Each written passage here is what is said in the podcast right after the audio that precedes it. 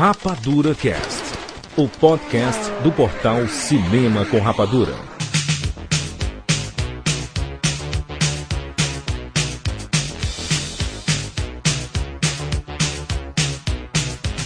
Sejam bem-vindos, seres rapadurianos de todo o Brasil. Brasil! Está começando mais uma edição do Rapadura Cast. Eu sou o Jurandir Filho e no programa de hoje nós vamos falar sobre atores, atrizes que tiveram um grande ápice da sua carreira e depois começaram a cair. Eles não são mais os mesmos. Nós vamos listar aqui vários atores e comentar as suas carreiras. Nós vamos identificar os filmes responsáveis por levar esses atores e essas atrizes para o fundo do poço. Estamos aqui com o Thiago Siqueira.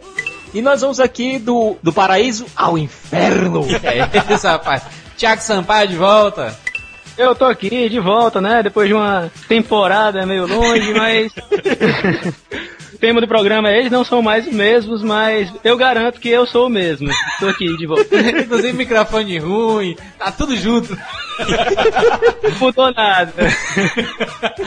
Nós vamos comentar sobre grandes astros do cinema aí que tiveram fundo do poço. Alguns até escaparam, mas eles merecem a grande premiação que nós vamos comentar daqui a pouco. Já voltamos.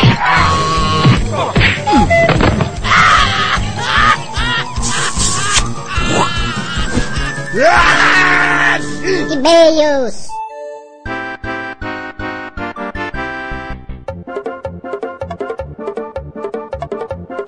Muito bem, vamos lá. Alguns e-mails. Maurício Saldanha. Maurício Saldanha, vem cá. Vem cá onde, Jandir? Ah, que porra! Olha só, eu tô de cara contigo, tá? Tomando. Ô, não chama o cara pra gravar e chama o cara pra gravar falar e-mail. Ô, Jandir, posso explicar aí por que eu não tô no programa? Por favor, Maurício. O pessoal aqui do Rapadura Cast, o pessoal também é ser humano. Seu humano, seu humano. Ser humano, ser humano. Somos humano. E como eu sou um humano, eu tô de mudança, eu tô de mudança, então minha vida tá uma correria, aquela coisa, né? Meu apartamento é 2 por 2 e eu quero botar um negócio 4 por 3 então eu não consigo, faço 25 mil orçamentos. Jurandir, tu tem empreiteiro pra me dar aí, pra me dar um número? Não, Maurício, eu não trabalho nessa área, mas eu desejo muita sorte. Sei que a, con a conta do seu banco vai esvaziar. Obrigado. Recado, Jurandir? Recados, Maurício, alguns recados. O pessoal pode estar notando aí o, as atualizações um pouco mornas, devagar. Mas é porque em outubro vem uma revolução. Jurandir, em outubro vai ter, Jurandir, outubro vai ser o, o mês, é o mês do cinema, vai ter muitas estreias fantásticas. Exatamente. Não só no cinema com rapadura, mas em todos os agregados, filhos e parceiros. Jurandir, vai ter estreia no cinema com rapadura.com.br. Exatamente, explosão. Se você está estudando esse programa no ano de 2010, já mudou tudo. Outubro foi o mês da revolução. Exatamente. Maurício Saldanha, nosso programa sobre brasileiros em Hollywood, muita gente não entendeu. A galera perguntando por que, que a gente não falou de Lázaro Ramos, Wagner Moura, Celton Mello, Matheus Nachegalho, porque esse programa não era um programa sobre o cinema nacional. Se as pessoas, Jurandir, ficar sempre dizendo que a gente falou que a gente não falou, falem o que a gente falou! O que a gente não falou sempre vai ser muito maior do que a gente falou. Exato. Sempre! Ai, que coisa! E esse, e esse Lázaro Ramos, Wagner Moura, essa galera não fez trabalho em Hollywood. O foco era brasileiros que tinham feito trabalhos em Hollywood. Não, não, Lázaro Ramos fez sim. Saneamento básico. o Wagner Moura fez o Trapatelite. e o Celto Mello fez A Mulher Invisível. O Matheus Nachegali fez O Auto do Compadecido. A gente, a gente, vai falar desses caras quando nós, nós formos falar do cinema nacional mesmo. Aí, a, o retorno que a, que a galera dá é muito pouco quando a gente fala de cinema nacional ou, ou faz referências ao cinema nacional. Você tem que empolgar mais a gente a falar, porque toda, toda vez que a gente fala é uma reclamação. Eu disse recebendo e-mail, Jandir, um cara reclamando que você tem uma rapadura fala de cinema, falar só cinema blockbuster, nós faz cinema. Eu disse, meu amigo, Tu tem do cinema arte? Então me diz o último que tu viu. Ai, não, não tenho muito tempo de ir no cinema. Não, só um pouquinho então, né? As pessoas gostam de reclamar, Jurandir. E daí a prova, falamos sobre cinema de brasileiros em Hollywood, lá na casa do Barretão, e ninguém deu bola, Jurandir. Não tem comentário, ninguém comenta. Ai, que saco. Mas é essa, Falaram por, por, por que, a gente não falou do Zé do Caixão, porque o Zé do Caixão não fez filme em Hollywood. O Zé do Caixão fez filmes no, no underground dos Estados Unidos. É muito famoso pra, pra esse público, ele é cult. Mas ele não fez no Hollywood, né? A gente tá falando Hollywood. Hollywood, Hollywood. Tu falou da Fernanda Lima, Fernanda, Fernanda Lima fez uma ponta lá no Ligado em Você, lembra do Matt Damon? É, exatamente, Fernanda Lima, um beijo no teu coração, minha gaúcha linda. Muita gente falando nos comentários, Edson Oliveira, um deles que falou, boa lembrança. O Luciano Zafi, Maurício. Luciano Zafi fez filme de terror, aqueles trash do Hollywood. O Luciano Zafi fez filme de terror. O pai, o pai da Chacha. Para Chacha, não, não, não filme de terror foi ele pegar a Vera Fischer na novela. Nós vamos, nós vamos ler alguns e-mails que muita gente manda, não referente ao programa da semana, mas geral, assim, que sempre mandam relacionado a tudo. Só pra gente dar um crédito pra essa galera, né? Vamos lá, Gustavo Dornas, Belo Horizonte, 30 anos. Estou completamente viciado no programa de vocês. Comecei a ouvir o cast há uns dois meses, tanto que ouço pelo menos uma vez por dia na hora de ir e voltar do trabalho. Não é legal ouvir o cast dentro de um ônibus com os fones de ouvido. Todo mundo acha que sou louco. Às vezes percebo de vocês falando algo que não concordo e faço cara de desaprovação. Se sai algo engraçado, começa a rir sozinho. E quando a coisa descamba pra confusão de sequer, a maior PH fica fazendo careta como se dissesse. Aí percebo que sempre tem alguém olhando para mim como se eu fosse doido. Imagina, Maurício, o cara. O Maurício fala: Johnny Depp é um ator limitado. O cara balançando a cabeça: Não é, não é. Dentro do olho sozinho. Dorna, fique sabendo que o Rapadura Cast é a coisa mais ouvida nos maiores manicômios do país. Rodrigo de São Paulo, SP. Outro dia participei de uma aula especial sobre 2001 Odisseia no Espaço do Kubrick, mas fiquei cabreiro com uma coisa que meu professor que estava dando aula falou. Ele disse que isso sim é cinema. Não é aquela coisa Spielbergiana, alienante, que de acordo com ele não deixa o espectador pensar é raso, demasiadamente narrativo, blá blá blá. Isso me deixou pensando durante algum tempo. Gostaria de saber a opinião de vocês sobre isso. O cara é chato ou nós realmente gostamos de uma arte que na verdade é descartável? Eu sou totalmente contra o que ele falou. O pessoal tem vergonha de dizer é uma obra-prima. A obra-prima tem que ser isso, filmes acadêmicos. Esse teu professor, esse professor é acadêmico, entendeu, Rodrigo? Acadêmico. Eu adoro 2001 Odisseia no Espaço do Kubrick. Agora, por favor, cinema é cinema. Spielberg é foda. Spielberg é um gênio narrativo. Tem uma coisa que é ser narrativo, tem uma coisa que é saber ser narrativo. Exato. Só deixo claro, eu adoro Kubrick, o de Allen Bergman, toda essa gente, mas também adoro esse cinema novo. Não adianta. Se a gente, eu falei isso e repito, se a gente não achar obras-primas, estes filmes recentes, não tem mais graça pro cinema, Jurandir. Vou virar a vida em sebo. Vou virar a vida lendo livro, Jurandir. Nós já deixamos claro aqui, Jurandir, que o forte do cinema rapadura é falar sobre o cinemão. O cinemão que é esse que faz gerar dinheiro. Porque Exato. o Rapadura Cast e o Cinema Rapadura são sites, também são negócios. E nós estamos no mundo de negócios. Nós, Jurandir, nós somos empresários, Jurandir. Nós somos business, o dinheiro voando, o dinheiro voando. Mas se vocês quiserem que a gente fale desse cinema arte, peça. Tava vindo lá o JC, forneçam o DVD, né? Publiquem o DVD, lancem o tal DVD se 20 pessoas estão pedindo, Jurandir, não dá para fazer esse DVD para 20 pessoas. Exatamente. Não dá pra fazer um podcast para 20 pessoas. Eu adoraria ficar aqui flertando sobre todos os cineastas artistas que eu gosto, mas não adianta ninguém vai ouvir. Ah, eu sou alguém, mas cara, tu é um dos 20 e infelizmente podcast não é feito para 20 pessoas se tiver um número considerável de, de ouvintes que queiram que, que, que, nós falemos desse, sei lá, da, da novela vaga, cinema, cinema francês, cinema europeu, peça. Esse programa é, é para vocês. A gente tenta falar um pouco misturando cinema nacional com Hollywood. A galera já critica por falar de cinema nacional. Vê assim, ah, brasileiros, nem comenta, nem baixa, nem nada. Se meia dúzia quer que nós falemos de cinema nacional, é pouco ainda pra, pra demanda que tem o Rapadura Cash. Lógico a gente vai falando com o tempo. A gente já fez o quê? Cinco, seis edições de cinema nacional é pouco pra quantidade de programas que nós temos? É. Mas se a galera também não quer, toda vez que a gente fala, a gente recebe pedrada do, do pessoal, a gente vai falando aos poucos, né? Vai inserindo essa galera aos poucos. Se a gente não pensar no retorno que vai dar o programa, não tem sentido a gente fazer um programa para cinco pessoas escutarem.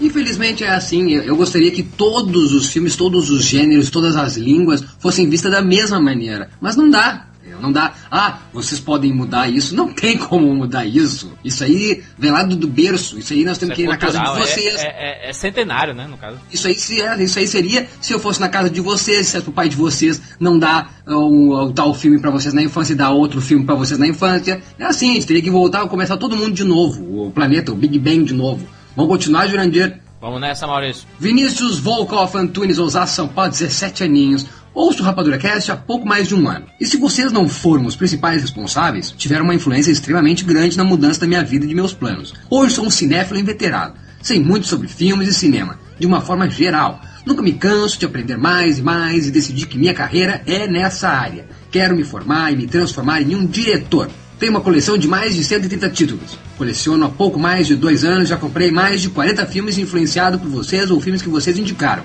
Graças a vocês, conheci essa obra-prima de detalhes e sutilezas de Cameron Crowe. Tudo acontece em Elizabethtown. Obrigado, Vinícius. Só você, eu sei eu que nós gostamos. Graças a vocês, comprei o DVD de Curtindo a Vida Adoidado, o filme mais sensacional dos anos 80. Comprei também Seven, já tinha o Serviço dos Inocentes, e agora, mais recentemente, por causa do último Rapadura Cast, comprei Num Lago Dourado, o último filme de Henry Fonda. Olha aí, 17 anos. E aí, e aí, Rapadura Cast não fornece informação, Jurandir? Que papo é esse? A gente, mesmo que a gente fale de cinema hollywoodiano, a gente vai dando as nossas pinceladas, né, Maurício? Fazendo referências, assim, quem sabe a galera se interessa até de ir atrás. Se todo mundo for ouvir todos os casts, tem sempre alguma citação que não é um blockbuster, que não é esse filme de sucesso. Tá aí, olha aí, o Vinícius conseguiu ver, Jurandir, no cast, a gente falando rapidamente sobre Num Lago Dourado, e ele foi atrás. E eu aqui, ó, Vinícius, já que tu gostou, vai atrás de um vídeo onde o Jim Carrey imita o Henry Fonda nesse filme, é sensacional. É demais. Lá no cast do Chaplin nós falamos de, de novela vague. Assim, rapidamente. Muita gente foi atrás de, de saber o que era novela vague. Então, se a gente vai dando as nossas pinceladas, basta a galera reparar no que nós falamos. E a dica então ficou essa, no resumo total desses e-mails. Outubro vai ser o mês da revolução na web cinematográfica, vai ser o mês de grandes estreias e também, e resumindo mais ainda, o Cinema com Rapadura fala sim de cinema. Por favor, entendam isso. Nada de blockbuster ou só arte. Rapadura Cast fala sobre cinema. Se não atende às expectativas de todo mundo, por favor, né? Nem minha mãe atendeu as minhas. Exatamente, Maurício. Faça o grito pra gente introduzir nesse mundo fantástico. Bem-vindos ao mundo espetacular do cinema!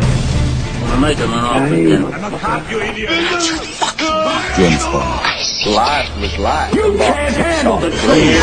Johnny.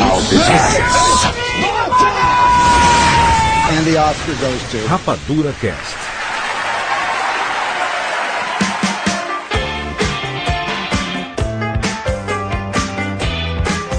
A gente percebe que os atores estão em fim de carreira quando os filmes não são tão bons como se espera, né? Não, e além dos filmes não serem bons, não são comentados, ninguém assiste. Todo mundo só fica assim olhando. Esse cara é aquele cara daquele filme que tinha feito aquele negócio tão bom. Cadê aquele prestígio? Foi, e o pior de tudo é quando você vê um filme, um ator que antes você achava bacana, depois você tem vergonha de estar vendo aquele filme. Ah, não, esse cara não, peraí, muda de canal. Caralho, não acredito que esse cara tá fazendo isso, não. Não, ou pior, quando você vai na locadora, você vê lá filme estrelando, fulano de tal daquele filme que você tinha assistido no cinema, adorado, e o filme novo dele chega direto em DVD. Eu queria como se fosse um filme assim, a gente vê um, um novo lançamento do Brad Pitt, aí tem assim, o ator de Califórnia. o primeiro filme dele. tem nada a ver, né? Mil anos atrás. Acho que uma pessoa que representa muito explodir na carreira e depois um fiasco, o próprio Kevin Costa, né? Nós vamos dar pra, pra essas pessoas que nós vamos listar aqui no, no Rapadura Cash o Kevin Costa de ouro. Ele representa o começo explosivo de carreira, sucesso astronômico depois do fim do mundo depois. o que que aconteceu com o Kevin Costner? Ele estava lá no começo da carreira dele, não no começo assim, mas ele teve grandes sucessos, né? O próprio Guarda-Costas foi um grande sucesso. O Robin Hood foi um sucesso, não, né? Porque Dança com Lobos, ele não só estrelou, como dirigiu, roteirizou, foi um filme muito badalado É pela um filmaço crítica. Dança com Lobos, né? Ele fez, ó, Os Intocáveis, que eu acho um filmaço também. JFK, eu acho um Oh. filmaço. Talvez o melhor filme do Oliver Stone. E o Kevin Costner sempre era o, era o astro do momento. Se, se o, o elenco do filme dele tinha 15 nomes estrelados, ele era o, o topo. Sempre ele era o primeiro. Será que ele não ficou se sentindo o, o, o astro maior, não? A- o rei? Aí é que tá, ele se sentiu, foi o ego. Depois que ele estourou, fez o sucesso todo, ele foi inventar de produzir aquela bombinha pequenininha, sabe? Chamada Waterworld. Que ele brigou com o diretor, a gente até já falou do filme aqui no cast. Ele brigou com o diretor, depois ele assumiu a direção. Enfim, Não, é um Mad Max debaixo d'água. Que absurdo, um fracasso absurdo. Depois teve, ó, o mensageiro.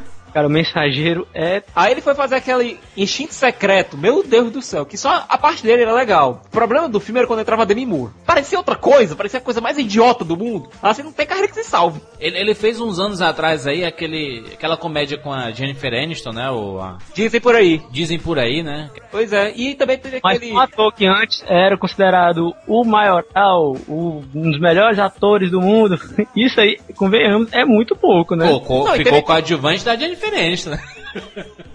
Aquele 3 mil milhas para o inferno, que ele faz um. Ele faz parte de uma gangue. Um Elvis Presley, de. Elvis. Pois é, que é ridículo o filme, é ridículo. Tem até a Vai. Cox. Aí depois, a, a gente sabe que o cara tá em fim de carreira quando faz aquele filme como Anjos da Vida, mais bravos que o mar. Com Ashton Kutcher. É, contracenando com Ashton Kutcher.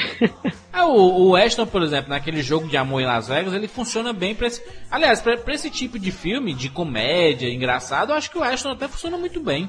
Mas pra filme de drama, assim, que tem uma cara Um mais drama de séria. ação, assim, não funciona, né, gente? Ele é o representante mó, Kevin Costner. Então, todas as pessoas que participaram desse programa, nós vamos dar um Kevin Costner de ouro pra ele. que não tem sentido. O cara ganhou Oscar, o cara foi o maioral, dirigiu, produziu, atuou, fez tudo. Não deu certo. Kevin Costner até de cowboy era, era sinônimo de lotação de, de na bilheteria. Aquele White Earth fez muito sucesso. O, o guarda-costa, meu, as meninazinhas ficavam malucas com o Kevin Costner, né? Todas as meninas que queriam ser pegas pelo Kevin Costner no colo, assim, ele passando, a- arrebenando a multidão, assim, com ele, ele lá, e, Cantando. e a música da Whitney Houston tocando. É, aquela coisa maluca. Não dá. Kevin Costner de ouro. Você está batizado agora. Kevin Costner de ouro. Se se recuperar, a gente toma de volta. Exato, aí dá um estalone de ouro pra ele.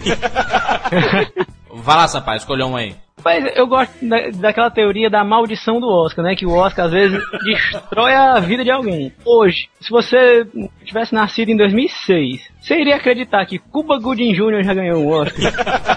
Eu, eu gosto do Cuba Code Jr. Gosto lá daquele Homens de Honra lá, ele andando. Uh, é. filmaço, dá pra chorar muito. Jerry Maguire, ó, coração de Jerry Maguire. Show me the money! E ganhou o Oscar por aquele filme de melhor ator coadjuvante. I love you, I love you Sampaio, I love you Siqueira, I love you Jurandir, I love you Rapadura Caixa, I love you todo mundo. Puta que pariu, pulando lá maluco. Porra, Cuba Good Jr. Hoje, mas peraí, hoje ele é coadjuvante de Norbit. Hoje ele faz a continuação de A Creche do Papai, fazendo o papel que era do Ed Murphy. Que é Papelão, hein? Papelão. Cuba Good Jr. Uh. Acampamento do Papai interpretando. Acampamento do Papai. Eu só me lembro do Maurício falando isso no cast do Framboesa de Ouro. O que é que aconteceu? Direto pra DVD, um filme que interpretando um papel que no filme anterior não era ele. Começou aonde? Como começou a, a- o lixo aonde? Não, teve aquele filme dele que ele tava, que era com cachorros, cachorros de trenó lá no Alasca. Os filmes bacanas dele, os filmes bacanas dele. Melhor Impossível, é, Amor Além da Vida, Instinto. Sempre coadjuvante. Pois é, tava lá um pôster dele, todo de costas, todo dourado, que aquilo não era cor negra, era cor dourada. Com a calça jeans e com a arma enfiada no rego. É esse, rapaz. Fim de carreira. Kevin Costa de ouro pra Cuba Gooding Jr. Não, ele tentou até se recuperar, ele fez uma ponta, que não pode nem se chamar assim de coadjuvante, é ponta mesmo no Gangster, do Ridley Scott, que é um filme muito bom, e que ele faz uma ponta, literalmente uma ponta, ele aparece tipo dois minutos no filme todo. É, ele também, ele também faz uma ponta naquele ótimo filme chamado Zulander, né? Vai lá, vai lá, Siqueira, escolheu um, hein? Vamos sair um pouco da maldição do Oscar aqui, né, e vamos agora pra maldição dos anos 80. Exatamente.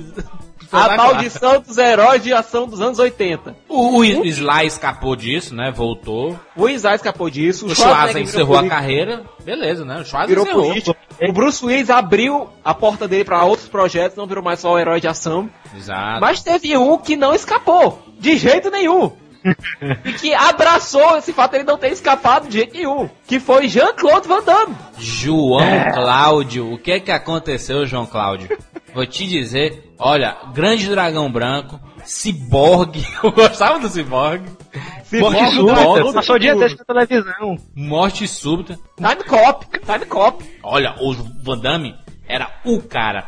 Um amigo meu que é lutador, ele disse que o Van Damme era o lutador bailarino melhor que tinha em Hollywood. Era sinônimo de superioridade.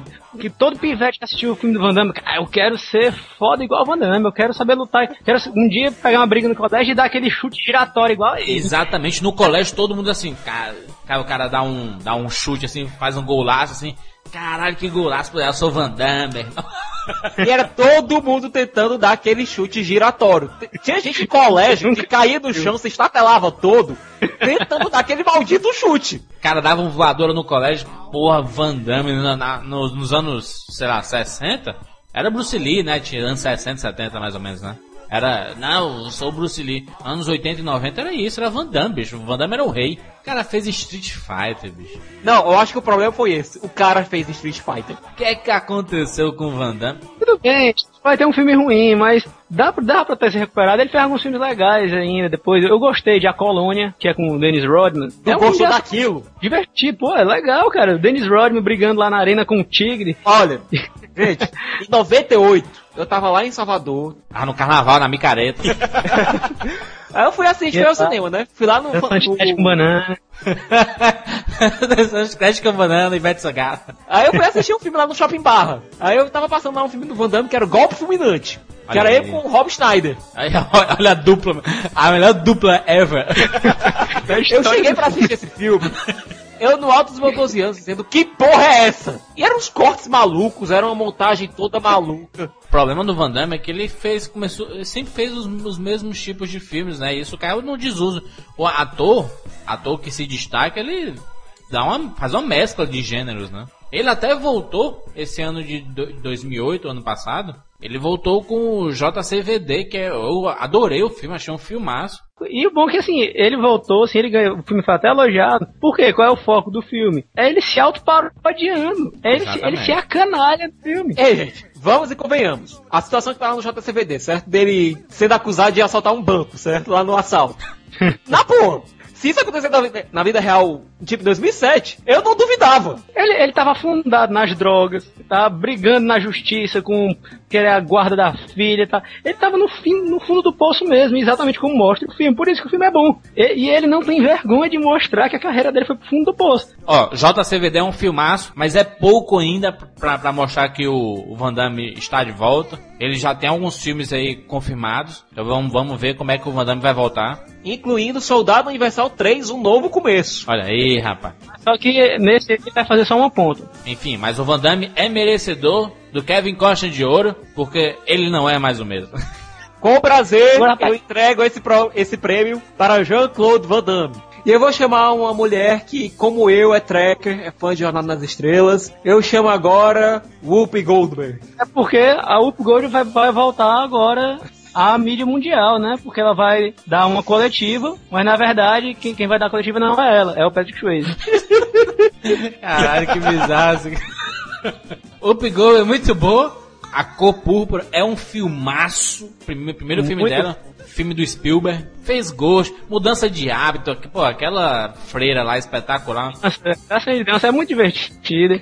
E o Ghost, ela tá espetacular, né? Ganhou o Oscar merecido para aquele filme. É- Ela consegue trazer humor para aquele filme, que é um filme dramático. É um romance dramático e ela traz humor pra aquele filme muito legal. Ela faz a voz da, da líder hiena do Rei Leão, né? Fez Jornada nas Estrelas, fez a Guy em Jornada nas Estrelas, que apareceu em dois filmes da série, apareceu em 28 episódios da série do seriado. Fez milhares de filmes nos anos 90, né, cara? Feita por encomenda, lembra desse filme? Mas aí, o que é que aconteceu com o Up Goldberg, né, cara? Aí Mas não, só atuar nesse- nesses monte de filmes que chegam direto em DVD, a maioria infantil, como o Bogus, Meu Amigo Secreto, Meu Parceiro é um Dinossauro. Que saudades, Opidova, cara. Fez aquele seriadozinho que não durou nada, que foi aquele Whoop que passava até na Sony. Ela deu, deu, deu uma sumida legal, né, cara? Não é mais a mesma, né, cara? O que, o que a gente viu lá no começo dos anos 90, a explosão que foi o sucesso dela lá com o Ghost, com mudança de hábito. Apareceu mais porque ela chegou a apresentar algumas cerimônias do Oscar, né? Mas de filme mesmo. Participou de dois episódios de Todo Mundo Odeia o Chris. Assim como o Cuba Gooding Jr., ela atuou também naquele Rat Race, né? O Tá Todo Mundo Louco. Pois é. Tá, tá todo mundo louco, é uma, uma junção de um milhão de atores. o próprio John Cleese, né, lá do, do Monty Python. O Mr. Bean, né, cara? Cara, e a Whoopi Goldberg, aqueles monte de filme que ela virou uma atriz de filme infantil pra DVD. Agora, se tem um cara que a gente pode falar que, que merece um Kevin Costner de ouro, porque o cara foi um do- dos tops do final dos anos 80 pro, pro- até a metade dos anos 90, esse é o Ed Murphy, né? O que, que aconteceu com o Ed Murphy, cara? Ed Murphy era o cara, tira da pesada, o cara era o príncipe Nova York, o cara era foda, meu irmão. Era engraçadíssimo e tudo, né, cara? Isso, ele, ele era um comediante, ele era um era um ícone de comédia. Pensa em quer rir, traz o Ed Murphy, o salário dele é alto, mas não tem nada não. Ele era uma referência. Nós vamos fazer uma, uma, uma biografia pro Ed Murphy muito em breve, mas que, que aconteceu com o cara, bicho? Começou a fazer muito filme ruim. Não, o Sampaio, a culpa da carreira, da carreira do Ed Murphy é a partir do Professor Loprado. Sabe onde foi pra mim a queda, o começo da queda? Foi com o Dr. Dolittle 1. O filme era legal, mas você vê que a partir daquele ponto ali, o Ed Murphy começou a se estigmatizar. Ele só começou a participar daquele tipo de filme. Daquele filme somente É, para também. o porque, públicozinho. porque antes ele era versátil, ele sabia misturar sempre ação e comédia. Ele fez 48 horas com o Nick Nolte, muito bom. Era um, era um filme sério, policial, mas ele trazia aquele tom de humor. Assim como os três Tiro da Pesada, seguiu o mesmo, mesmo estilo. Não, o Rápido do Menino Dourado, filmaço. E também tem outra coisa, Muito- o Ed Murphy ele sabia utilizar bem o politicamente incorreto. Exato. Ele é. sabia ser politicamente incorreto, mas de uma maneira que não ofendia ninguém, todo mundo ria. É, eu, eu, eu digo que foi com o Professor Aloprado, porque nesse filme ele quis fazer o papel de todo mundo, e isso foi o, o começo do- das maiores porcarias dele no, na, na carreira dele. Mas. Jurandir, aí é que tá, no Porção Loprado 1, esse negócio dele fazer o papel de todo mundo não era o centro do filme. Ele fazia o papel de todo mundo, sim, mas ao mesmo tempo, não era o foco do filme. Isso era só um plus, isso era como se fosse só uma curiosidade. No Porção Loprado 2, aí sim que veio a derracada mesmo, porque ele fazia realmente o papel de todo mundo, e o filme era sobre ele fazendo o papel de todo mundo. Cara, é muito ruim aquele pro Solar Prado 2. Muito ruim mesmo. Olha só, ele tentou voltar lá com Dreamgirls, que ganhou o Globo de Ouro. Eu não concordo com esse prêmio, cara. Eu, eu não acho que ele fez uma interpretação que merecesse essa, essa premiação, não. O melhor papel dele nos últimos anos no cinema é a voz do burro do Shrek. É. Que é sensacional. Não, e o pior, é onde ele consegue ser politicamente incorreto. Pode Exatamente. notar. É lá onde ele consegue ser politicamente incorreto e ter o humor que ele tinha lá nos anos 80, começo dos anos 90. Depois do Dr. Dolittle, o tanto de porcaria que ele fez, meu amigo. Santo Homem. Até que a fuga o separe. Esse filme eu acho engraçado que, que é com o Martin Lawrence também. O título original é Life. Vida. Aí olha a tradução. Até que a fuga o separe. É ruim, Não, começando pela agora- tradução, né? Ele teve alguns pontos bacanas desde aquele fiasco, que foi o, os Picaretas, que é ridiculamente engraçado. Você Cara, os morre rir picaretas é muito legal, muito bom com o Steve Martin. Aquela cena dele atravessando a, a avenida, achando que são dublês dirigindo.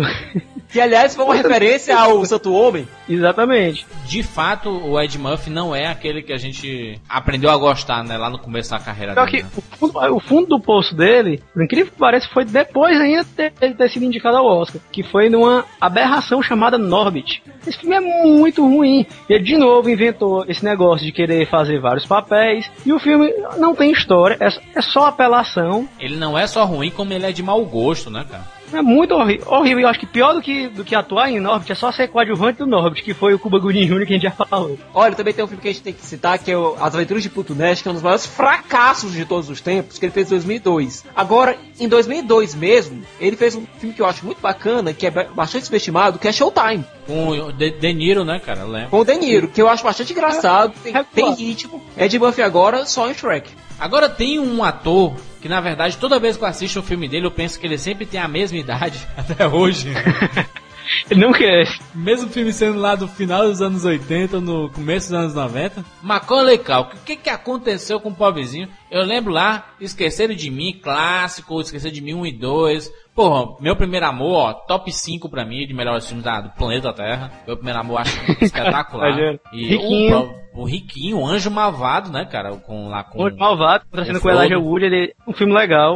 O Anjo O que, que Malvado, ele aconteceu com o Macaulay Culkin, cara? O cara acertando as contas com o papai. Tinha Macaulay Culkin, era sinônimo de atrair jovens pro cinema. Exato. A criançada gostava dele. Todo Natal passava, e até hoje passa Esqueceram de Mim. Todo Natal passa Esqueceram dois. de Mim. O 1 o 2. Isso por quê? Né, né, o filme é bacana? É, mas não, o Macaulay Culkin tinha carisma. Ele tinha aquela cara dele de o, anjinho sa- sacana, que, o, que era o, o personagem dele do Esqueceram de Mim. E pronto, e foi um sucesso. Agora que começou a afundar, né? Teve seus problemas particulares, o pai, o pai explorava ele, queria ficar com o dinheiro dele. Hoje ele voltou, né, ao, à mídia. Por quê? Porque estão dizendo que ele é o pai biológico dos filhos, dos filhos do Michael Jackson. A carreira do Macaulay Culkin ele deu um, um saltozinho quando ele tentou voltar. Ele passou nove anos sem fazer filme nenhum. Aí ele fez aquele Parte Monstro que o filme é mais polêmico do que bom. Aí apareceu naquele Saved também, que eu acho muito bom. de- de- diferente de outras promessas mirins que, que foram crescendo fazendo os filmes, ele sumiu, cara. Ele sumiu, você não tem como mais, mais criar um, um laço afetivo assim de, de você, poxa, tô acompanhando a cara crescendo fazendo filme como a gente tá fazendo com a Dakota Fanning, com a Abigail Breslin. Não tem como ver ele interpretando um travesti, um homossexual, como foi no Party Monster, e não associar ao, à criança. Le- Lembrar dele no Esquecendo de Mim ainda. Exato, entendeu? Talvez se a gente tivesse acompanhado ele crescendo, fazendo vários filmes, e ele chegasse nesse Party Monster em 2004 e fizesse esse personagem, beleza, ele tá atuando, né? O título desse programa faz, faz jus ao próprio Macaulay Culkin, que ele não é mais o mesmo, né, cara? A gente se acostumou com aquele meninozinho que todo, todo mundo tinha simpatia, se, ele- se a gente tivesse acompanhado ele crescendo no cinema, porra, ele talvez seria hoje em dia um, um novo Brad Pitt, aí, um um novo astro, assim, de milhares de filmes. Quem sabe? Jurandir, vamos continuar essa linha aqui de astros meninos que não deram em nada. Vai lá. Ok, por onde anda Harley Joe Osment? Osment, o filho do contador de história, filho do Forrest Gump, o menino que vê fantasma. Rapaz, ele não só. Ele, ele apareceu no Forrest Gump, né? Como o filho lá do personagem do Tom Hanks, tá? Ali foi a primeira aparição dele. Mas ele chamou a atenção porque ele foi um, o astro mais jovem a ser indicado ao Oscar. Foi pelo personagem dele do sexto sentido. Pô, é- era, era uma coisa assim, impressionável. Um pivete daquele novinho ser indicado ao Oscar. Foi o personagem dele do sexto sentido, que era, era um filme muito bacana, né? Hoje já caiu no, caiu no clichê. Forçar final surpreendente, esse negócio, todo filme de suspense agora quer fazer, mas na época o sexto sentido foi revolucionário, chocou todo mundo. E a interpretação dele foi muito bacana, muito Não, boa. e, ele- não, É, e no Oscar, vocês se lembram, quando o Michael Caine ganhou, ele foi lá receber o Oscar. Inclusive, os indicados eram o Macaulay Culkin, era o Tom Cruise, e ele falou, olhou pro Macaulay Culkin e disse, aliás, olhou pro Harley Joe Osment e disse, olha, você tem uma carreira linda pela frente e tudo, você... Dá pra lembrar do Michael Caine dizendo isso. E depois ele veio no crescente mesmo, veio o Corrente do Bem, que é legal, e veio o Ótimo Aí, que é, que é um dos filmes de ficção científica mais subestimados de todos os tempos. Inteligência artificial. Depois se seguiu pra, praticamente o mesmo estilo do, do Macaulay Culkin. Se meteu com drogas, com álcool, né? Teve problema com a polícia. Sabia disso não. Depois disso, só o que ele fez foi trabalho de voz. Tipo, o trabalho mais proeminente dele foi, foi fazendo dublagem em Kingdom Hearts, O jogo, né? o jogo. O, que me, me deixa uma pulga at- atrás na orelha, o que é que acontece com esses meninos, né, cara? Que tem esses grandes sucessos. Será que é, é falta de, de, de agente bom que realmente Não, foca na pior que carreira? não é isso não, Zuridi. Se você olhar, aconteceu essa mesma coisa com a Drew Barrymore, quando ela estourou, estourou com o ET. Ela se meteu com drogas, ela foi lá, pela, a carreira dela foi pelo ralo, É, até ela com, conseguir se com recuperar. 10 né? anos, é, ela já era alcoólatra, né, cara? Drew Barrymore. Pois é, não é raro isso acontecer. Isso, é- isso, aliás, é um grande risco de qualquer pivetezinho, pivetezinho que eu digo 12, 10 anos, que entra em Hollywood. O risco de se meter com esse tipo de coisa, as sensações que você tem ao redor, do tipo de gente com que você convive ao seu redor em Hollywood, é muito grande. É, mas eu acho que se você não tiver casa, bicho, pai e mãe presente, que, que realmente dê aquele suporte ou que dê uma educação boa, você, você envereda nessa, né, nessa área mesmo, até porque os bastidores de- de Hollywood acontece muita, muita festa, né? Muito. Você acaba sendo motivado a. É tanto que tem, tem muita atriz que começou novinha que diz que bebeu a primeira vez numa dessas pré-estreias aí, nessas comemorações de, de sucesso de filme aí, né? É uma coisa que eu acho que essa imprensa cobrindo a celebridade o tempo todo tem sido até benéfica. Benéfica eu não digo não, mas eu vou dizer um efeito colateral positivo. Que os pais e até os próprios atores e os estúdios estão incentivando mais esses astros mirins a se cuidarem. Você não vê o Daniel Radcliffe, você não vê a Emma Watson, você não vê o Rupert Grint, você não vê o Fred Highmore, a Abigail Breslin, Dakota Fanning, a Ellie Fanning, nenhum desses se metendo em confusão. Você vê o Daniel Radcliffe fazendo uma polêmicazinha ou duas, mas que ele mesmo provoca, que aliás está sendo até benéfico para a carreira dele. Exato. Mas eles estão se protegendo bem melhor, porque eles sabem que a vida deles agora é pública. Eles sabem que agora tem um bocado de gente olhando por eles, querendo, se espelhando neles. Eles são exemplos, eles são modelos. Eles se policiam melhor, os estúdios policiam melhor eles.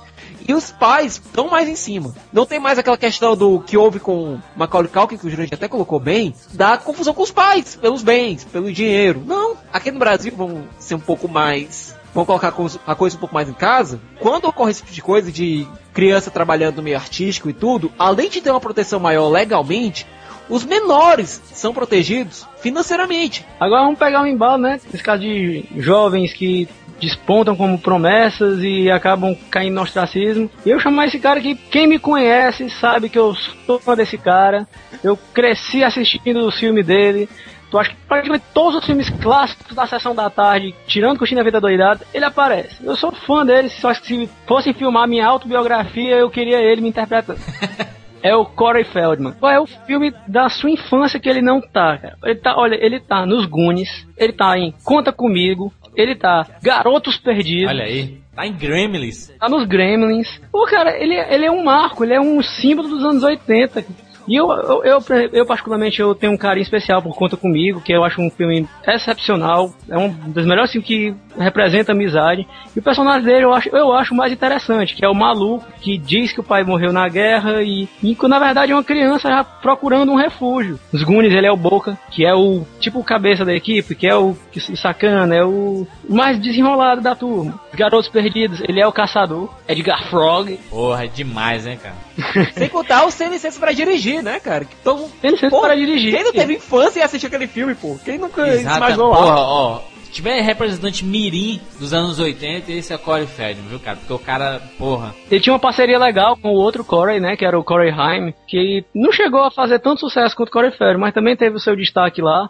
Atuaram em vários filmes juntos. Não, e sem contar Aí- que ele é a voz do Donatello, né, pô? Ele é o Donatello. A voz, do- até a voz do Corey Feldman é marcante. A primeira vez que eu vi Corey Feldman foi no primeiro, no, foi em um sexta-feira 13, ele morrendo lá, bem, a cena É, pronto. Ele é, não, ele não morre, ele é, ele é um pivete, ele é um Exa- moleque. Ele vira o, sexta, o Jason, né, cara? Impressionante, espetacular. É o sexta-feira 4, se não me engano. Que ele raspa a cabeça pra ficar parecido com o Jason. Aí ele mexe com a cabeça do Jason. O Jason Aí- fica balançado. Aí na sequência desse filme aí, ele, ele tá mais velho assim e vira o matador. Espetacular, cara. Corey Feldman. Aí ele caiu no nos vários problemas, obviamente, com drogas. Drogas, bebidas. Isso lasca a vida de qualquer um. Caiu nas drogas, sumiu, aí desapareceu, passou muito tempo sem, sem atuar, teve problema com casamento também, a mulher parece que.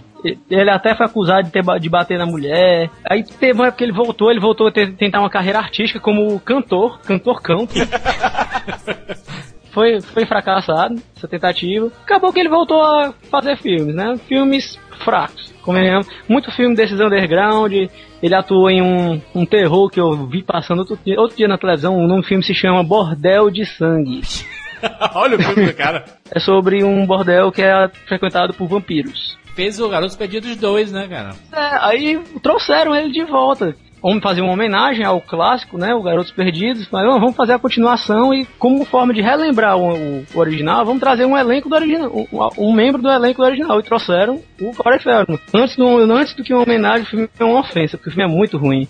Em 1995, Corey Feldman, ele se candidatou para um certo papel. Ele foi candidato ao papel de Dick Robin Grayson em Batman Eternamente. Meu pai do É, não, sei, céu. não sei- não sei se foi melhor ou pior pra ele, né? Não perder o papel. Robin Robin. Não sei se foi melhor ou pior pra ele. Pois é, ele voltou a. fi- ficou nas mãos do Chris O'Donnell, que é outra da nossa lista. O que fizeram. O, o, o Garotos Perdidos 2 é ruim, o filme é uma ofensa ao original, mas a única coisa boa do filme é exatamente ele. É o Edgar Frog, que é o mesmo personagem do original, crescido já. Agora com a tatuagem zona que lembra a tatuagem do George Clooney no Drink no Inferno. E ele é o ponto alto do filme, por quê? Porque ele é uma autoparódia. Ele cresceu e continua do mesmo jeito que criança, falando, falando grosso, que a voz dele é grossa, e mantendo o ar de superioridade, quando na verdade ele é uma piada. Ele de caçador não tem nada. Ele tem É. medo de todo mundo. É o ponto alto do filme, porque ele, pelo menos ele, lembra ainda algo do original. Porque o resto do filme é horrível. Eu, eu acho que o Macaulay Culkin, Corey Feldman e o Osment são três atores mirins que cresceram que talvez mereciam ganhar um troféu, sei lá, Mickey Hook de ouro pra voltar, né?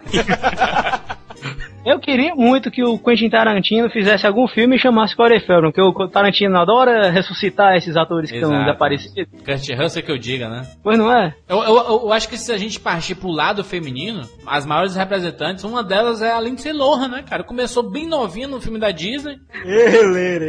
Operação Cupido, que ela fazia ela e a irmã gêmea dela.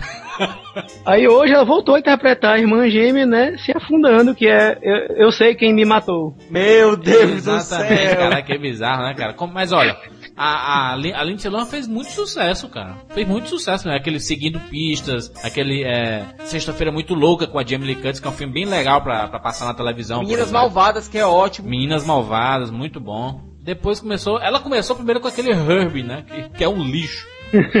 Aí começou. Aí entrou no, no marasmo de, de filmes ruins, misturado lá com o início dela alcoólatra, né? De, de bebidas e drogas, etc. Não, pra mim, a queda dela começou com aquele Just My Luck, que ela contracena com o Capitão Kirk. Com o Chris Pine, né? Sorte no Amor, que ela contracena com o Chris Pine. Muito que, aliás, é tosco até dizer chega. Mas pior que antes, ela tinha participado do último filme do, do Robert Altman, que foi o A Última Noite. Que era um filme muito bom. Eu pensava que ela ia voltar com aquele Ela é a Poderosa, com lá com a, com a Jane Jane, Fonda. Que eu gostei do filme, é uma dramédia bacana. É, bom, é bom. E que ela interpreta ela mesma. E depois ela faz aquele aquele lixo Eu Sei Que Me Matou, a bicha. Aí é fim de carreira, né, cara? Pois é, voltou ao- ao- aos tabloides, né? Porque ela assumiu a bissexualidade, namora uma mulher, uma DJ. Tá toda hora brigando com peso, né, em relação à ano- anorexia, etc. Hoje, fala em Lindsay Lohan, você lembra de quê? De ela aparecendo por estar namorando outra mulher, por estar brigando contra o alcoolismo, por estar brigando contra o peso por causa da anorexia, tá internado em clínica, ou então mostrando partes íntimas por aí. Exato. Ou brigando com os paparazzi. Tenho muita saudade de Operação Cupido da Lindsay Lohan. Mostrava ela bem novinha lá, bonitinha, lá atuando bem legal. Ruivinha. Ruiva, ruiva, né? Continuando ainda nessas pivetas que se lascaram todas, tem as irmãs Olsen, né, gente? Que quem cresceu com elas com Full House, né? Ela, Exato, ela três é demais, né, cara? Pois é, elas a pivetinha lá se revezando o papel Ah, da. Full House é 3 é demais, eu juro que eu não sabia. É. elas se revezando o papel da Michelle lá. Todo mundo achava que elas crescendo naquele ambiente todo do entretenimento, iam crescer com aquilo ali, iam ter uma carreira, iam estourar. Esperaram, esperaram, esperaram e se lascaram. Elas fizeram muitos filmes de sessão da tarde, cara. Todo filme que tinha assim gêmeas loirinhas era, era- eram elas que faziam aquelas gêmeas da sorte, aquele feitiço das gêmeas, confusões no Velho Oeste. Elas pequenininhas, cara, não sabiam nem falar direito, falavam bebi, bebi, bebi. E lá já já estavam fazendo filme, cara. Sucesso astronômico aquelas meninazinhas novinhas. Depois que cresceram até que saíram, né, do, do cinema, de- de- deram uma pausa assim. Apesar de, delas terem uma marca, né, que é muito forte, uma marca de brinquedos aí, de roupas etc, que é pra criança, sempre foram muito ricas, né? Pois é, a Mary Kate, ela participou do da série Weeds em oito episódios, com boas críticas até. Participou de um episódio de Samantha Who. É, mas fora disso, ela não tem participado, nem ela, nem a irmã dela tem participado de muita coisa no cinema. Aí fizeram aquele lixo chamado No Pique de Nova York, aquele filme. Ai, Meu Deus, o filme é um lixo horrível, horrível. Meu Deus Mas do céu. eu não assisti, mas eu, eu pretendo continuar sem assistir.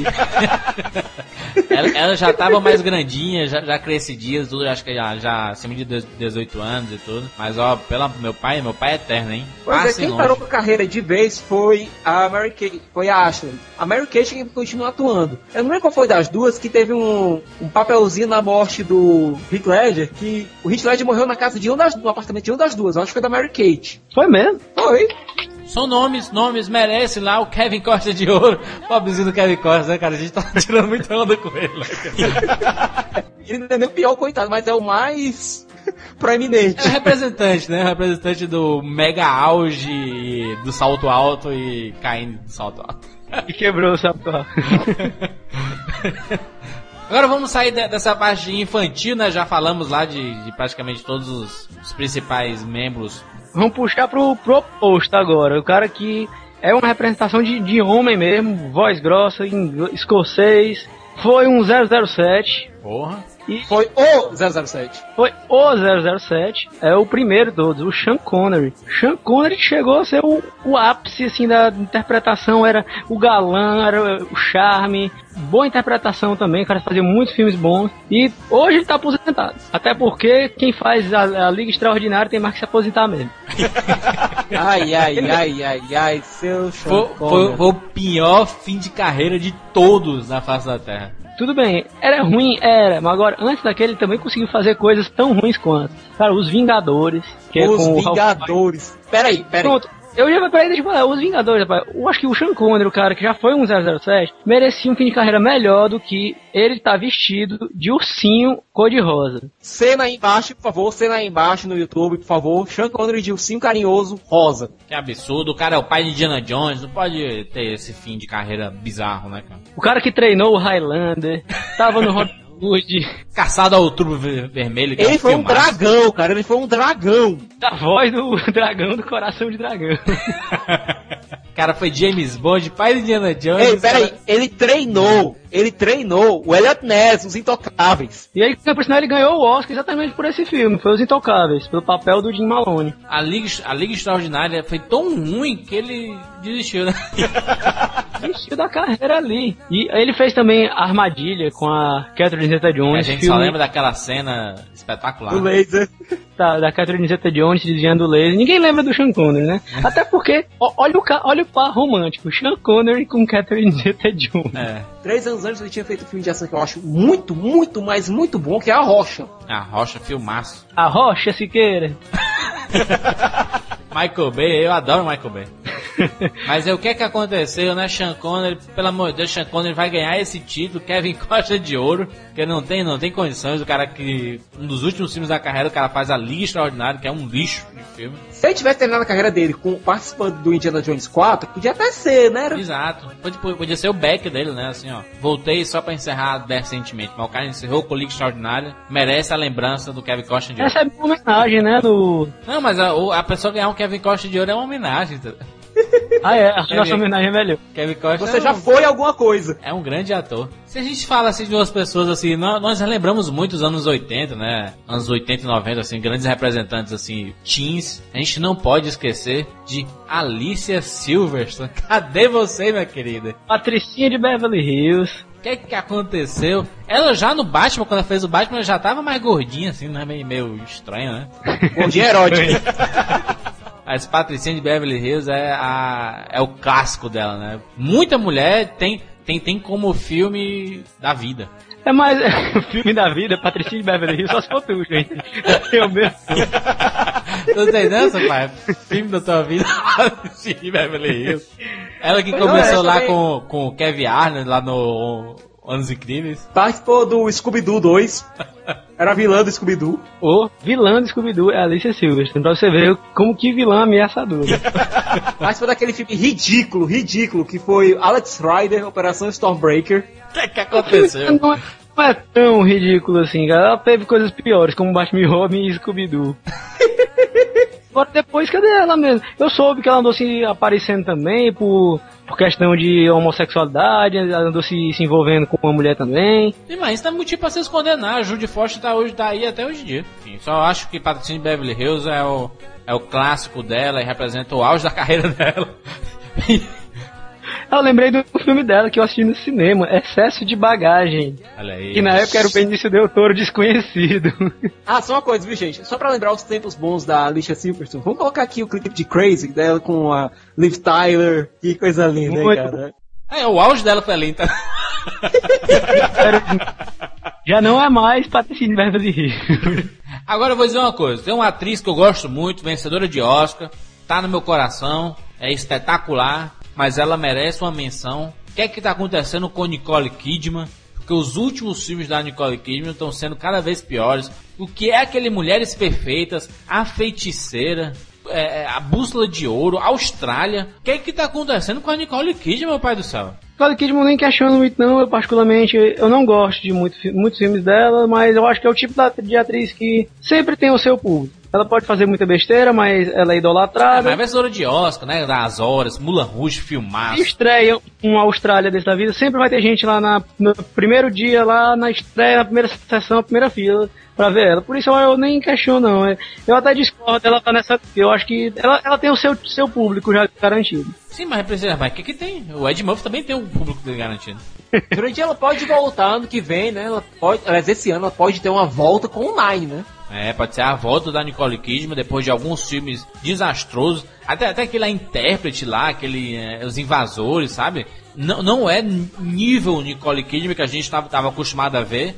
Depois de Cold Mountain, depois de Dog, Dogville, depois de As Horas, Mulan Rouge. Olha a sequência do, da, da Nicole Kidman, Sampaio. Só filmaços, cara. Não, mas também teve bomba. Também teve eu bomba. concordo, eu Batman não gosto. eternamente. O, Ba- o Batman Eternamente pode ser ruim, mas, mas não é por culpa dela. Até porque ela faz a personagem mais bonita de todas as adaptações de histórias e quadrinhos do planeta Terra. E no Batman Eternamente, ela não era tão famosa quanto é hoje. Exato. Tava cavando assim um local, um lugarzinho estrelado. Tava dando os amassos com Tom Cruise, com Dia de Trovão lá. É, a- nós vamos falar ainda da, da Nicole Kidman numa biografia aqui no Rapadura Cash. Mas, va mas vale a pena ressaltar isso. O que é que tá acontecendo com a Nicole Kidman? Nós, Nicole, queremos você de volta, hein? Chuck Norris. É o mito. Absurdo. O que é que aconteceu? Chuck Norris sentou na fama, nunca mais. Porque o cara é o ícone dos filmes de ação, ele consegue bater Van Damme, Steven Seagal, D- Duff Langman, qualquer um deles. É o Braddock. Ele é o representante mor do, do fodão Braddock, né? Pô, Braddock, O super comando. cara, Braddock, eu me lembro, o dia dele tava passando na televisão, eu me lembro só do cara, ele é, ele é sequestrado, né, tá lá na- no, no campo lá dos, dos prisioneiros, aí chega o vilão, aí pá, dá um murro na cara dele, aí pá, dá, dá uns quatro murros, aí o Braddock olha pra ele, você chama isso de soco? Aí pá, dá um murro no cara, o cara vai voando, aí Chuck Norris é o cara. Muitos filmes, só filme porradeiro aí, de briga, de porrada, de tiro e etc. Mas o cara sentou na fama. Que fama. Ele só foi ganhar fama com o Chuck Norris Facts. Exato, não, mas ele sentou na fama de ser o, a lenda e. Que, que lenda, né? lenda de quê? Ok, ele se acomodou, fez o Braddock, tudo, tirou a franquia só dele. Aí começou com a- o seriado dele, Walker Texas Ranger, que aqui ficou Chuck Norris é a lei. Chuck Norris e a lei. Sem contar o filme que ele fez junto com o irmão dele, que foi o Sidekicks, que é um clássico da sessão da tarde, tem até o Bo Bridges. E o Marco, quem não se lembra do Marco? Pois bem, nesse filme ele fazia o, o herói de um adolescentezinho lá que ficava lá só falando sonhando com o Chuck Norris. Só sonhando com o Chuck Norris. Chuck Norris. Ele sonhava tendo as aventuras com o Chuck Norris lá e tudo. E no final, ele participa de um torneio de artes marciais e precisa de um pra completar a equipe dele. Quem aparece misteriosamente pra completar a equipe? Chuck Norris. Chuck Norris! Na, na verdade, o, o Chuck Norris ele recusou o papel de fazer o, o mestre lá do Cobra Kai do Karate Kid, aquele mestre. Ah, sim, é o Martin Cove, o ator que interpreta ele. Exato, ele, ele quer fazer. O Chuck Norris recusou. Aí, não, sem contar que ele teve um crossover entre o. Meu Deus, isso é ridículo de falar. Entre o Chuck Norris e a lei e aquele, um policial da pesada, que era ele e o Sammo Hung, que era dois dos maiores lutadores dos anos 80, fazendo crossover em uma sériezinha de TV. É meio ridículo isso. Sem contar que depois veio filmes como O Homem do Presidente e O Homem do É Presidente 2. Comando Delta. Comando Delta, exatamente. E ele tão, tá tão. Ele tá se acanalhando mesmo, ele tá. Ele virou uma autoparódia que ele. a- lembra que ele aparece no. faz uma ponta naquela comédia com a bola toda do Ben Stiller. que no final. Maldito Chuck Norris! Maldito Chuck Norris! Já, ali já era um ícone, né? Sentou na fama enquanto o Jack Bauer tá aí na labuta. O Jack Bauer é o cara, é o, é o verdadeiro ícone. Mas o Chuck Norris é o único cara que já contou até o infinito duas vezes. Olha, a gente vai colocar aqui um videozinho do Chuck Norris, né? Dos Chuck Norris Facts. Agora, não estranhe se esse for o último Rapadura Cast, depois a gente vai aparecer todo mundo morto e o Maurício tem que come- começar a tocar isso aqui com o PH depois. Exatamente. Eu acho que pra, acho que pra encerrar esse Rapadura Cast, eles não são mais os mesmos. Melhor de todos, hein? o maior representante, todo mundo tem alguma pulga atrás da orelha agora quando ele vai fazer um filme. Antes era ao contrário, ele, todo, todo mundo ia assistir o filme dele. Nicolas Cage, o que é que aconteceu contigo, meu pai do céu? Olha só, eu não entendo o que é que aconteceu com o Nicolas Cage. Nicolas Cage começou bem cedo, lá fazendo aquele Selvagens da Motocicleta, que eu gosto muito. Arizona Nunca Mais. Fez aquele Despedido em Las Vegas, que é um clássico. Um Beijo do Vampiro, outro clássico que dá pra lembrar muito de Nicolas Cage. Ele sabia fazer muito bem, tanto romance, né, dramático, como o Despedido em Las Vegas, como o Cidade Pô, dos quem, quem Anjos. não chorou assistir Cidade dos Anjos? Quem não chorou? Como filme de ação também, ele fazia ótimos filmes de ação, como A Rocha, A Outra Coné, Face. Coné eu acho Coné, cara, Coné. Ele cabeludo. Muita gente odeia aquela outra face, mas eu gosto dele com o John Travolta. Ele sabia fazer tanto, tanto comédia, quanto drama, como filme de ação. Eu considerava ele um grande ator. O cara fez Até 60 que segundos, que é o melhor filme de roubo de todos da face da Terra. Senhor da Pera aí. guerra, cara. Senhor, da guerra, Senhor das armas. Senhor das Armas é um filmar. Adaptação, Ah, bicho. Adaptação. Espetacular. Nós vamos fazer um Rapadura Cast sobre o Nicolas Cage, a biografia dele, mas não dá pra entender quando o cara entrou numa, numa sequência de filmes que você não entende, bicho. Começou com o que, Jurandir? Começou com aquele O Sacrifício. Que o Sacrifício, na verdade, assistiu o filme. Abelhas! Abelhas estão cobrindo meu rosto! Foi, foi no- são, são os últimos quatro anos, né? O, o, o fim dele, né? Vamos ver aqui, O Sacrifício. Aí veio Continua. o World Trade Center. As duas, as gêmeas. Meu Deus do céu. Aquele filme é, é chato. Eu só me lembro do PH que ele disse que dorme toda vez que assiste aquela coisa. O Vidente. O Vidente. Meu Deus do céu. Agora, Motoqueiro Fantasma, eu acho que foi o, o ápice da ruindade. Mas se bem que teve aquele último também, Perigo em Bangkok. Perigo em Bangkok. Eu não entendi aquele Eu- filme. Eu- Eu falando sério, eu não entendi. Ele só vai começar a se recuperar, ensaiar uma recuperaçãozinha assim com o presságio, que eu acho Presságio isso legal. que eu gosto, eu gosto do presságio. Mas o, o Nicolas Cage, ele caiu numa, numa sequência tão ruim de filmes assim que você não entende. Ele é o maior merecedor do Kevin Costa de Ouro, como o Maurício falou uma vez. A gente aposta no Nicolas Cage, cara. E o cara faz isso. O cara que já fez um filmaço, como foi a adaptação, e o cara de hoje faz Motoqueiro Fantasma e Perigo em Bangkok, pô, merece esse prêmio. Nicolas Cage merece com todo louvor esse Kevin Costa de Ouro. Nós não falamos aqui de diretores ou de, outros atores ou atrizes aí, porque dá pra gente falar aqui uma eternidade de atores que começaram muito bem, tiveram um auge, tiveram uma decadência grande. Temos uma lista aqui que se a gente fosse falar todos, teria 5 horas de programa. Que vai de. A lista vai de Christian Slater a Steven Seagal. Mas fica para cenas do próximo capítulo. Então coloque aqui nos comentários aqui pra gente poder discutir essas carreiras dessas personalidades. Não quisemos falar, não queremos ofender ninguém, né? Falar mal da- da- desses atores assim. Eles tiveram o seu sucesso, mas a nossa proposta, que nós desculpa, Desculpa, que nós vamos todo mundo pedir juntos, porque senão pela, prezando pela nossa vida. o foco mesmo era dizer eles não são mais os mesmos. E esses que nós falamos não são mais os mesmos. Mesmo. Então comente aqui, diga aqui sobre a, a carreira, se você concorda ou não, discorda. Sugira alguns nomes que possivelmente a gente pode fazer uma continuação desse programa, beleza? Valeu! Valeu! Vamos lá, até semana que vem.